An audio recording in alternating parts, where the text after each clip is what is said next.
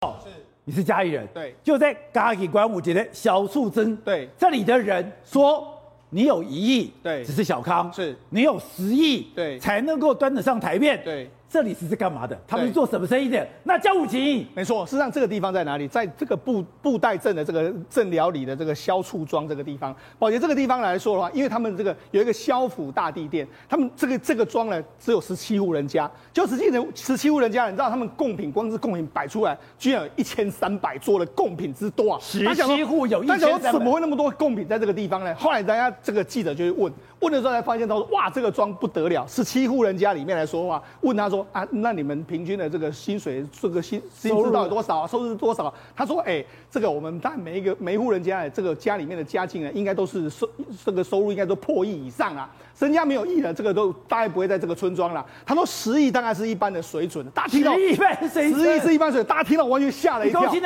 对，那为什么这个样子？事实上，在这个地方就有一个非常有名的这个南梁企业，它事实上在在这个台南这边有开一些包括纺织等的一个财团。他这个肖登波啊，他目前的身价至少就百亿以上。”约莫是三百亿以上。那事实上他就说了，因为这个地方的人不多，人不多，而且都是大家都是姓肖，那他们会有相互的这个提拔，所以你可能出去创公司之后，哎，我会下单给你这样。所以他们这十十七户人家完全都是紧密的，完全整合连接在一起，就这样。十七，它不是一个农村，它其实是一个企业连接。对，没错，一个这样类似企业连接的这个地方。那我们讲它在什么地方呢？约莫在这个地方，这个呢高跟鞋教堂，这布袋嘛，哈，布袋镇布袋镇上在这个地方，高跟鞋教堂，它约莫在这个地方，十七户人家。创造了非常大的这个这个哇大惊人的这个记录啊！每个身家至少都是亿元以上，然后这个约莫有这个十亿以上啊，算是他们中间值。你知道这个庄到底有多有钱啦、啊？哎、欸，所以台湾这很可怕，对，藏富于民。对，我说这一讲，哎、欸，员林啦，这里啦，那叫五级啦，没错。还有另外一个地方就是园林，这个可能保洁它有地方的这个渊源。好，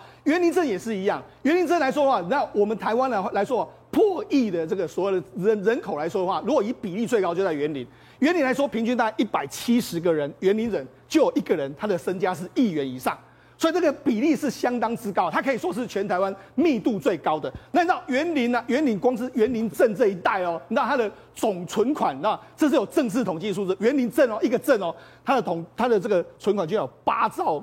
台币之多，真的只有八兆，对，八兆之多，所以有人就说什么，园林是什么？有钱人最多，然后医生最，那那个律师最多，然后这个银行最多，因为当地真的很多超跑什么，你这个那个地方常常都会看，都会看到这样。那从园林周边发散出去的，像大村啊，为什么？为什么这个地方会那么有钱呢？第一个，我们知道。台湾怎么建大、啊、正兴啊，还有这个美利达，很多都在这个地方，甚至还有很多台商都从这个地方出去的。包括说有一个这个，包括魏家也是从这个附近出去的，甚至包括说有一个吴家，这个在这个中国大陆也是做非常大的这个汽车事业，全部都从那边出去的。所以这里有很多台商，这边很多台商出去外面的时候赚了很多钱。那那也是一样，他们跟这个萧萧厝啊萧厝庄一模一样，他们都是一个拉一个。所以呢，通常到登陆去中国大陆的时候，他的大股东都是他们周边所有人。